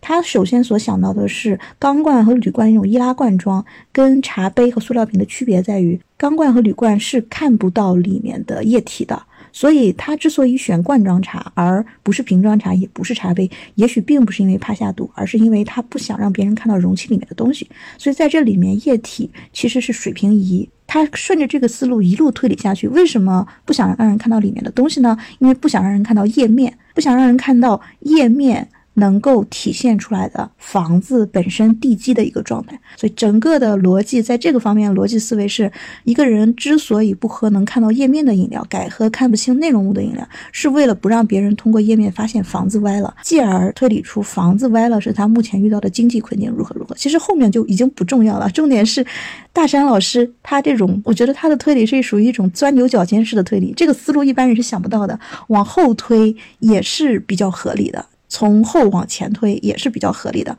你可以说一个人确实他就是这样偏执，他就是觉得在房子歪的情况下，他不想让人看到，于是把这些东西全改了。但是你作为侦探，你是没有办法推理出来为什么他偏偏是这么想的，而不是另外的其他几种可能性的想法的。这本书是大山老师在大学时期写的，其实后面的几个作品他的钻牛角尖的程度会好一些，就是好歹通过这些年的治疗，他原本的离奇脑洞偏离的推理的偏执得到了一些缓解。然后后来这个特别的入脑，我看到评论区也有人提到这一点，因为这个思路实在是太奇特了。那么这个东西入脑之后会让你心里留下一些 PTSD。我之前在豆瓣上看到一个动态，就那个人在谈论乌龙茶的事情。他说，上了年龄的人来做客的话，如果你直接用瓶装的三得利无糖乌龙茶去招待的话，他们会品味说这个口味如何如何，瓶装饮料怎么怎么怎么样，什么防腐剂啊、塑化剂什么的。如果你避开视线，在厨房把这个茶倒进茶壶，烧开，再装入小茶杯来招待的话，大家其实都是尝不出来的。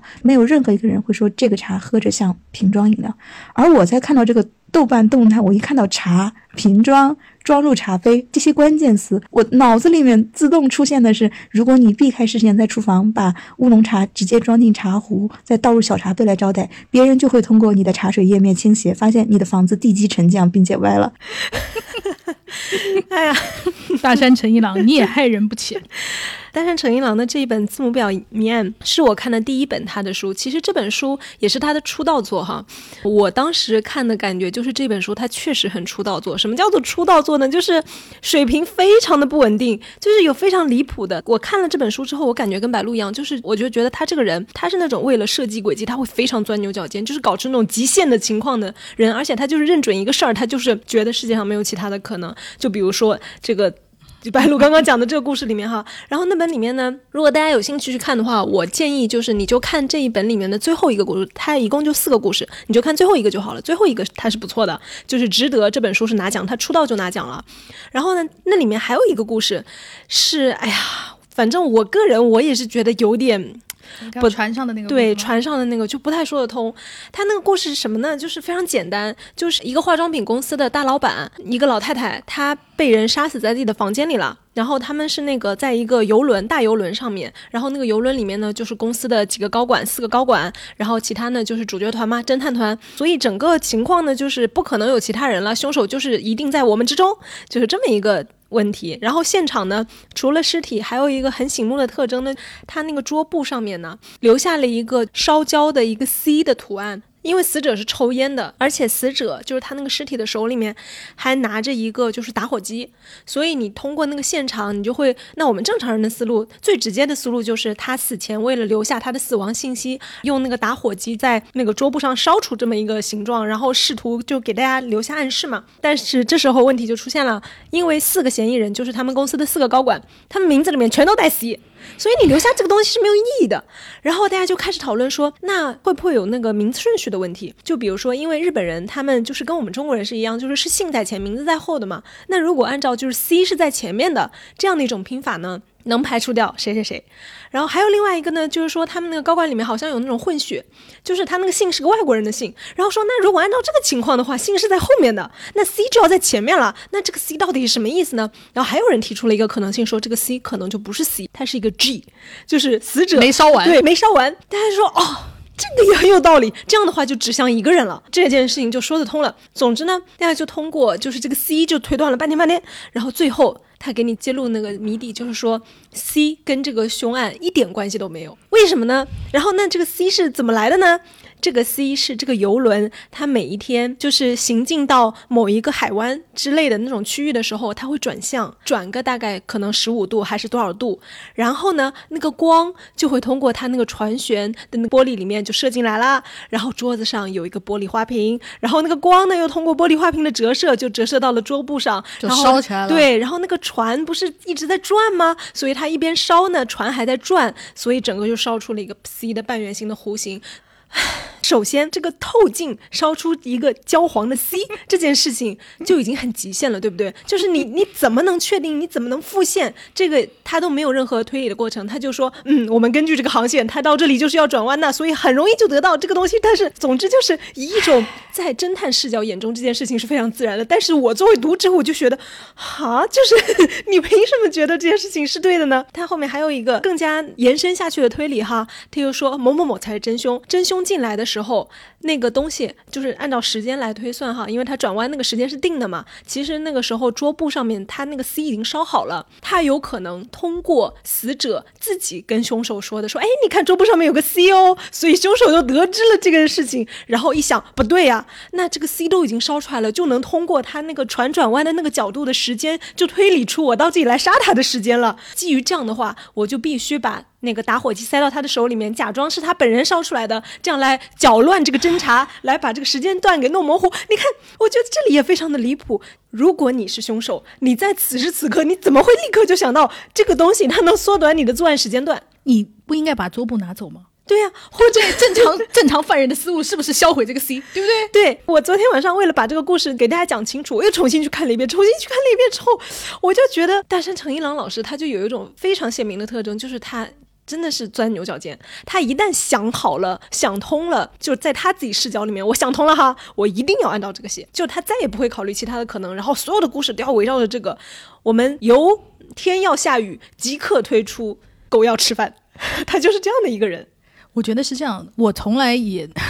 我我可能对大山老师有一些不尊敬哈，因为在我心里，大山陈一郎老师他不是一个作家，他是一个点子王，嗯，对不对？他所有的都是点子，然后呢，为了让这个点子成立，他给你硬写一个故事，这个故事成不成立不重要，我就是要告诉你，我有一个点子。所以大山陈一郎其实在豆瓣的评分非常高，在 B 站的 UP 主心中，就是大山陈一郎也通常就是跟那种什么推理神作跟菠萝放在一起。我说你们都疯了吗？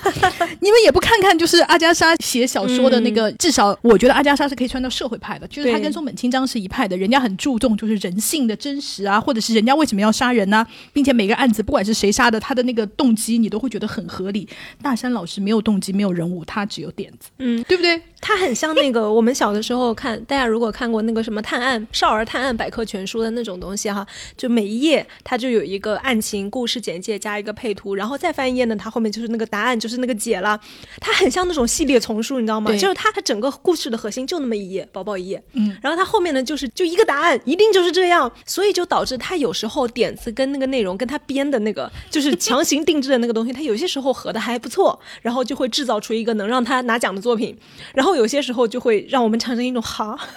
对，而且我觉得大山沉迷于这件事，就是他源源不断的就是想显示我诡计多端，我杀人的方法丰富多彩，但是他从来不好好的写故事内容，也不好好的写人物。你想，大山诚一郎已经出了很多书了，就是像什么什么字母表一啊、全员嫌疑人啊，什么什么的，嗯他已经出了四五本书了。然后其实你在他的故事里是找不到一个典型的人物的，甚至岛田庄司他都有一个叫御手洗洁，就是扫厕所的意思。的这样一个就是侦探，虽然这个侦探也是这个书有五百页，这个侦探到四百页才出现哈，但是人家还是有一个系列的，还是有一个这么一个一个人物在的哈。但是大山诚一郎老师是完全不 care 这件事，人不人物随便谁来破都行，我不根本不管你们这些，我就是要把我这个点子告诉你们。我觉得大山是这样的一个作者，嗯他的书我也看过三四本了，对不对？但是你让我讲出他 某一个主角叫什么名字，我只说实话，我就是想不起来。对，而且你每次就是杀人动机，你也会讲啊。这样啊，好吧，就是对吧？有些有些还不错，就是比如说那个字母表谜案里面的那个最后那个故事，就是很长很长的那个对绑架的那个，我觉得还可以，就是是属于我们正常人看了之后会觉得哦，这也说得通，就不会产生那种就是你怎么骗了我 这种愤怒，但是不会的。对对对，嗯我大山诚一郎这点好，他不会出现那个什么，就是砍下来的头飞去撞死别人的，他不会出现这种东西。嗯他的每一个轨迹，至少你觉得好吧，你就是费这么大劲，你就是为了杀个人，那行吧，行吧，对吧？也可以吧你，你只能这种，你也不能说你完全不可能发生。就是他属于这种作者，也比起我们刚刚说的那些离谱作者，大山老师确实要好很多。嗯，就是你会感觉到他的那个，他有一丝那种敬业精神在里面。他不是说要玩弄你，那也那也不是。对，而且他已经尽量让这个解释科学。就是你可以感受到他这些，他至少不会出现什么返祖的小孩跑起来比什么豹还快，他不会出现这种超越科学基本道理的这个东西。嗯，哎说到这个，我要稍微骂一下，嗯，现在也算日本顶流吧，就是东野圭吾。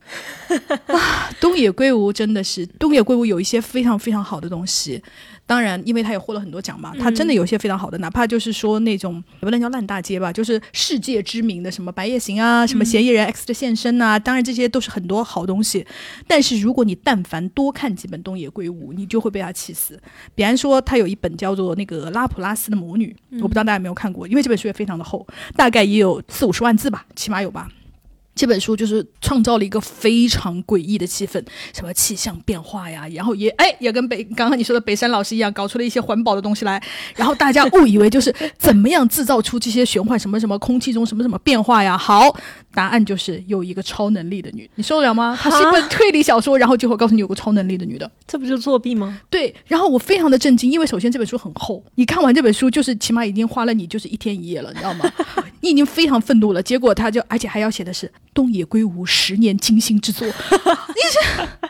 我跟你讲说真的，大家如果但凡有看过这本书的人，就是你可以把它立刻卖掉，或者就是如果你还没有看的话，就是也可以立刻转手卖掉，它不值得你浪费这个时间，真的，你要不然就是你真的很想知道内容，你要不然就去看看别人那个说书博主给你总结总结，五分钟看完，这也不浪费你的时间，真的，我我本人看完了以后，我就是很真的很想就是。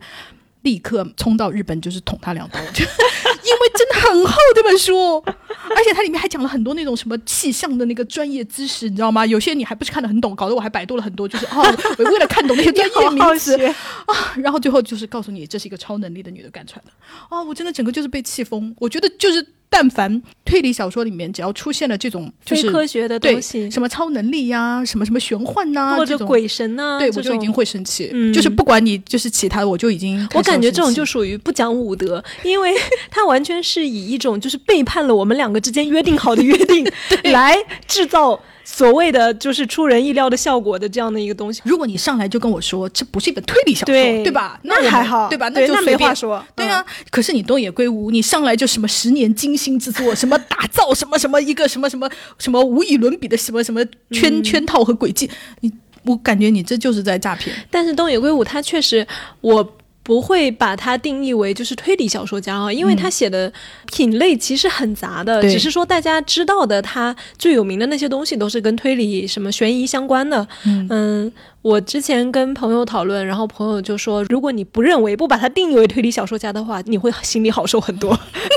但是他这本小说是以推理小说来宣传的啊，那真的很气人，对不对？如果比方说像他不是还写过很多社会小说，就是跟推理没什么关系，他完全就是讲一个社会，像那个虚无的十字架呀，还有讲那个什么，还有那个性啊，他完全讲的就是呃社会的一个社会问题，没有人会把那个当成推理小说看，因为他从头到尾连没案件都没有，他就是讲就是死刑到底就是。需不需要执行？对于就是受害者家属那个犯人执行的死刑，你心里真的会好受吗？你就讨论这个社会问题，我觉得很好，我也没有上当感，并且我觉得很好看，而且他讨论的很有意义。嗯。可是你这本书你是当成推理小说来宣传的，你这就是罪不可恕了。哎，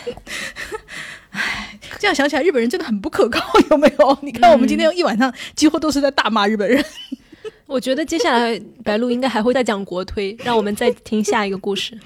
字母表谜案这种作品至少是以现代生活为背景的。那有的推理小说作家他会希望在世界观上更下一点功夫，把自己更狂放的想象力释放出来。比如说，书能降之的有一部作品叫《黑佛》，或者是《黑之佛》。这部书它没有中译版，所以日文的原名后面是两个日文字符，我不认识。中国有一些网友给他做了一个翻译，所以现在有那个民间翻译版本。书能降之在评论区我看到有人提名他的《剪刀男》，《剪刀男》其实是叙述性轨迹里面比较经典的一个作品，叙述性轨迹也比较简单，可能只是因为。作为叙述性轨迹的话，它因为叙述性轨迹这个东西本来看起来就有一点离谱，因为它是骗读者的一个东西嘛。那但是完全比不上黑佛的这个。狂气的程度。最开始我看这个作品，因为没有正式的译文，我去看这个作品，完全是因为有一个推理有灵，他在看完这部作品之后标记了看过，然后写说这个解答完全不是人类所能理解的，所以我很纳闷到底是什么情况。他这本书开头还挺正经的，你看着没有任何问题。开头是讲日本有一个遣唐使高僧，他从中国归来以后带来了一个佛像，这个佛像呢就成为了一个文物，并且。这个佛像背后可能隐藏着一个秘密的宝藏。接着呢，故事分两条主线，分别是在一个小旅店里面发生了杀人案，死者被类似绳子一样的这个给勒死了，并且呢，脸上的表情十分扭曲。警员、警察去查这个案子，这是第一条线。第二条线呢，是名侦探主角。他和他的助手受到了委托，要去调查前面说的那个高僧带来的一个宝藏。那这两条线刚开始是分开进行的，后来到了中间的时候，他们彼此之间就汇合了。因为警察们调查那个嫌疑人里面有一个就是这个名侦探的委托人，所以他们俩就需要破解一些共同的问题。到了这整个过程都是很正常的，因为就只是追查嫌疑人、调查不在场证明啊，还有另外一个。找宝藏嘛，找宝藏得破解暗号。他们还留下了一首李贺的诗，啊，这个诗里面蕴藏着一些秘密，很正常，很传统。你只要破解字谜，还有解释一些时间问题就可以了。但是接下来发生了一个非常离谱的操作，就是侦探的助手是一个中国人。这个中国人到了一个庙里面，一个有灵异感觉的地方的时候，他突然解放了自己的真身，跟一个妖怪打了起来。唉，到这里，作者的口吻都是非常严肃正经的，就是他是以一看就不是在胡说，不是在做梦的一种风格，与前面一样的平时的风格，在讲述妖怪大战的情况。所以开头还以为是像。社会派那样子正常的寻访嫌疑人啦、找证词啦、对比不在场证据啦的读者都已经看傻眼了，不知道为什么看着看着突然出来一个灵异的，出来出现一个幻想的小说的风格。而这个案子本身的轨迹是怎么样的呢？啊，侦探的推理其实并不重要。当侦探在他们那里说完了所有的推理之后，侦探本身是不知道有妖怪存在的，知道有妖怪存在的是中国人助手，真是非常给中国人长脸。侦探说完自己的推理之后，妖怪暂停了时间，穿越回了以前，按照侦探的推理布置了所有的线索。所以侦探的推理是百分之百正确的，因为侦探的推理才是原因。是不是看到这里你会觉得有很多科幻电影在眼前闪过？这个就是会让人进入一种宇宙猫猫状态，在沉沉思到底哪个是因，哪个是果，是谁导致了谁，又怎么样？等等等等等这么一个问题的解答啊，哦，是一个时间轨迹。嗯，不是他，不是你很难说这是一个时间轨迹，就是就是你用时间轨迹概括它是抬举它了，嗯。嗯，不知道如何形容，嗯，我觉得也属于玄幻类，但是确实很有创意，这个不得不说它很有创意，我而且我感觉跟它的那个主题就是它很有佛教那种因果循环的，对对，都是在里头。但是或许我们这个评价也抬举他了。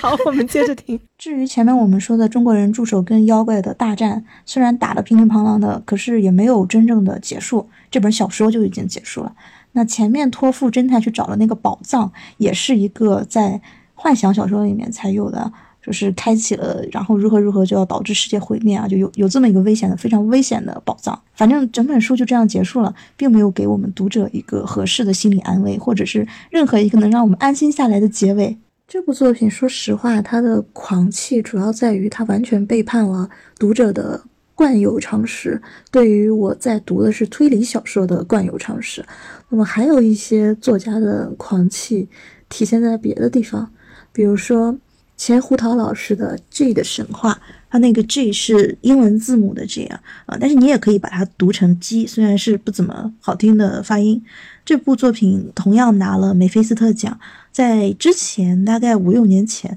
在推理界非常非常火，大家口耳相传。他的故事讲的是一个女子学院，这个女校里面呢，女主角作为新生入学，认识了一个闺蜜，他们俩很快关系变得非常好，然后发现学校里面有一个几乎是校园偶像一样的美女，这个美女。的人缘特别的好，所有人都特别喜欢他。但是呢，很快没过了多久，他就听说去年有一个跟他很像的女生跳楼死了。这个跳楼事件大家都不愿意提。另外呢，他还发现周围的人有一些行为非常诡异，比如说他的室友经常半夜就出去了，也不知道干嘛，也不跟他说。又过了一段时间呢，他发现了。她的闺蜜竟然跟她之前的舍友一起出门，而且发现出门好像就是去的那个校园偶像的那里，每次都是半夜出去。后来有一天晚上，那个校园偶像就死了。接着视角从学校这里挪开，讲到校园偶像的爸爸，他雇了一个女侦探去调查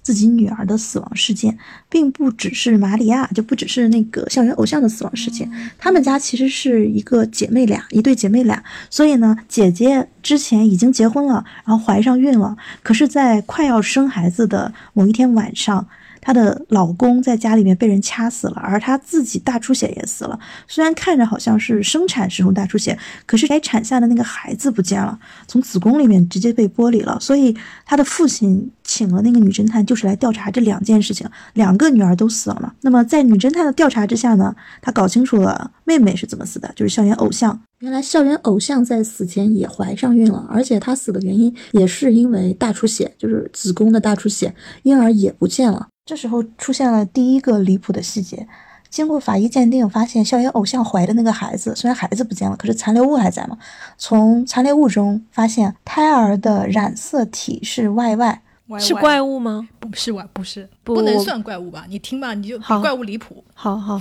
我接着听。我们之前大家高中时候都学过嘛，女的是染色体是 XX 啊，男性染色体是 XY，对吧？不会有 YY 的，但是他的染色体是 YY。那么女侦探继续调查，又发现女主角之前发现的那个一年前跳楼死掉的那个美少女，在死前也是被人侵犯过的。然后她留下了一个很重要的死亡留言，留下的是一个名字叫 Jack，就是杰克。一般读者就会想到，这个杰克他也是 J 开头的嘛，他肯定就是那个 J 的神话里面那个所谓的 J。那么杰克到底是谁呢？在经过女侦探调查了很久之后，她发现了这一切都是姐姐曾经的妇产科医生干的好事。那个医生呢，她在大学的时候有一个男友，他们俩是同性恋，但是没有办法有孩子。然后她男友后来自杀了，她希望有一个她跟她男友自己的孩子。于是呢，她趁着跟女病人的治疗的机会，拿了女病人的卵子，用自己的精子的 Y 染染色体和她男友的精子里面的 X 染色体，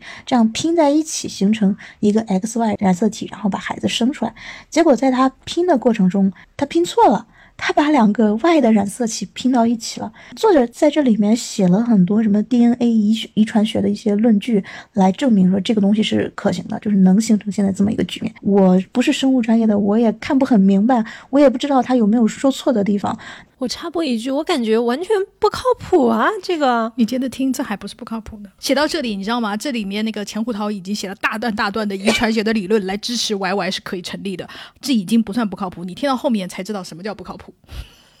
哎呦，我听到这里的时候，我已经对这个作者的，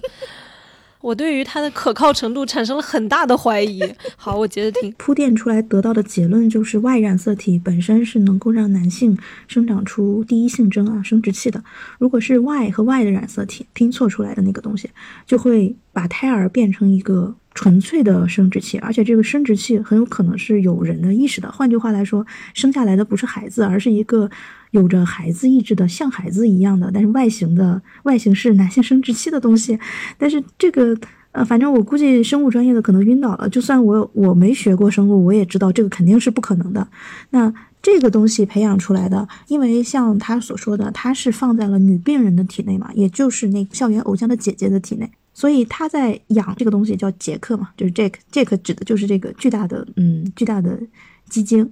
那么他拥有了自己的意志，并且呢，对女病人产生了一个独占欲，所以。当时晚上的那起凶杀案，其实就是这个生殖器蹦出来，杀掉了姐姐的老公，然后还强奸了妹妹，因为妹妹当天晚上也在姐姐的屋子里面。激进，很恰当、很标准的一个概括。激进，哎，到现在我们就已经知道为什么叫 J 的神话了，那就是鸡巴的神话吗？没错。哎，好吧，那我接着听。那么还有一个问题就在于，因为它跟寄居体母体。是有很多部分相连的，所以当它蹦出来的时候，其实会令得母体的子宫进行大出血，然后危及生命。所以这才是姐姐死亡的真相。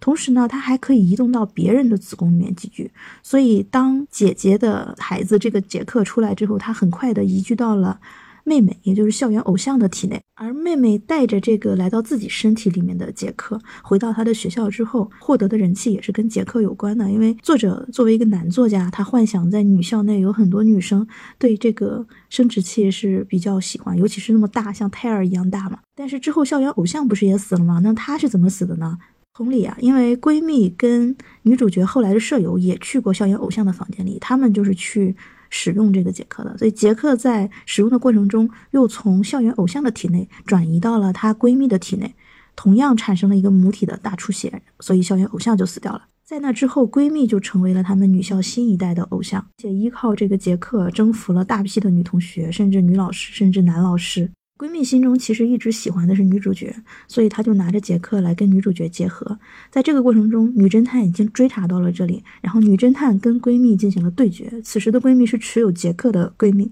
两人对决之后，闺蜜就跳楼自杀了。跳楼自杀了，她的身体在摔的时候摔裂了。这时候出现了一个非常惊悚的一幕，就是杰克终于进化到了可以说话的程度。那么杰克。扭啊扭啊的从闺蜜的身体中站出来，然后自己走掉了，走的样子可能就是像很多动画 GIF 动图里面那种大家见过会蹦迪、会跳舞、很开心的一个生殖器吧，我觉得应该就是这个样子。那么案子就以幻觉来结案了，但是在结案之后，话音一转，又来到了一个场景。原来女侦探已经跟女主角搞上了，搞上的原因是他们发现杰克进化到不仅可以自己转移，而且可以在转移的过程中使所有跟他发生关系的女性都留下小小的一个杰克啊，都是以 J 字母开头的一些名字啊。换句话来说，所有跟杰克进行过接触的女性体内都有可能留下了杰克的后代，小小的基因。总而言之，日本现在就迎来了这样一个可能被基金统治的未来。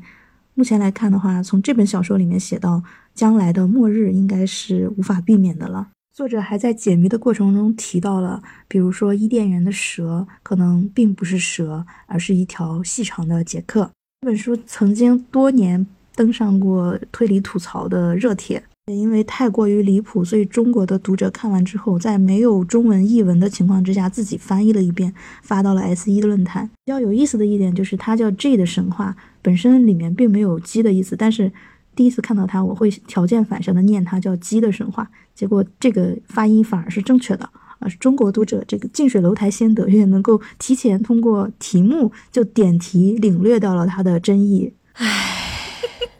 但是钱胡桃老师是一个很好的作家，嗯，因为他有一部很好的作品，我相信大家都看过，叫《爱的成人式》。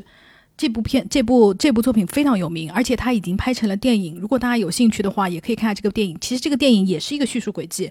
而且它的观影体验是非常好的。我当时其实是先看《J 的神话》，我才知道它是钱胡桃写的。我一开始完全不知道，我只是你知道，在我们推理界，就是一旦出现这个文，就一定会有人拿来害你，就会说我给你推荐一本神文，你必看，今年必看。你想必看，你就很肯定会看的啊。看完以后，你就会把同样的话跟另外一个朋友说必看。就是《J 的神话》属于推理界害人的那种法宝之一。然后我看完以后，我就不由思索，这本书到底谁他妈写的？然后我一查，就是钱胡桃老师，我就是产。生了巨大的震惊，因为他真的是一个很不错的作家，他真的是写过很好的东西的。因为《爱的成人》是真的不错，而且它里面还就是深刻的写了一些，就是日本将来就要完蛋了，就是因为就是这个鸡鸡，就是你知道，就是会自我繁殖啊，而且还会害人呐，而且鸡一旦有了自己的思想，整个社会就完蛋了。它充满了一种就是你又不知道他是不是在跟你开玩笑的那一种东西，就是他的行为也是有一点点这种这种东西在里面的，你知道吗？就是他也不是很正经的在跟你说，你就有一种。钱胡涛，你到底在放什么屁呢？就是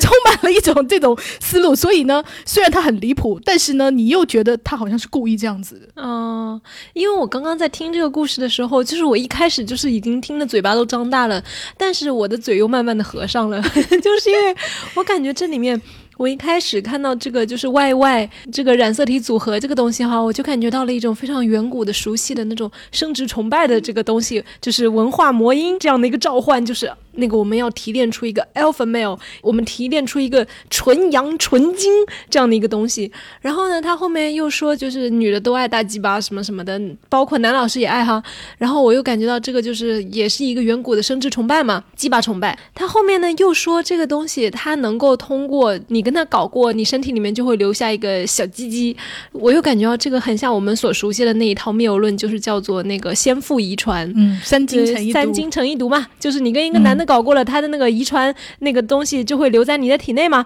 当然，我们在这里又要反复的再强调一遍，这个东西完全就是一个伪科学，完全就是假的，完全就是编造出来来那个规训女性的性道德的这样的一个东西哈。但是呢，他笔锋一转，又说日本社会会因为这个鸡巴到。处繁殖 就是又会沦丧又会坏掉，然后我又感觉到这其中的一些批判的东西在里面，就是他并不是以一种就是赞美和赞扬的笔触在形容这个鸡巴怪的，他在在形容这个基金的，然后我就我就陷入了沉思，然后在这个过程中，我就是被惊大的嘴巴我就慢慢的合上了，我就开始琢磨他到底是什么意思呀？对，钱胡桃就是留给大家一个疑问，你不知道他是到底是在批判这个东西呢，还是在，因为他真的就是一个很神秘的男的，嗯，你到底什么意思？我觉得我现在就是在想这问题。那我们这一期的节目内容暂时到这里为止，因为我们发现 我们实在录太长，大概这一期整个节目的时长有三个小时，所以我们决定分为上下期。那么这一期暂时到这里为止喽，那我们下礼拜再见。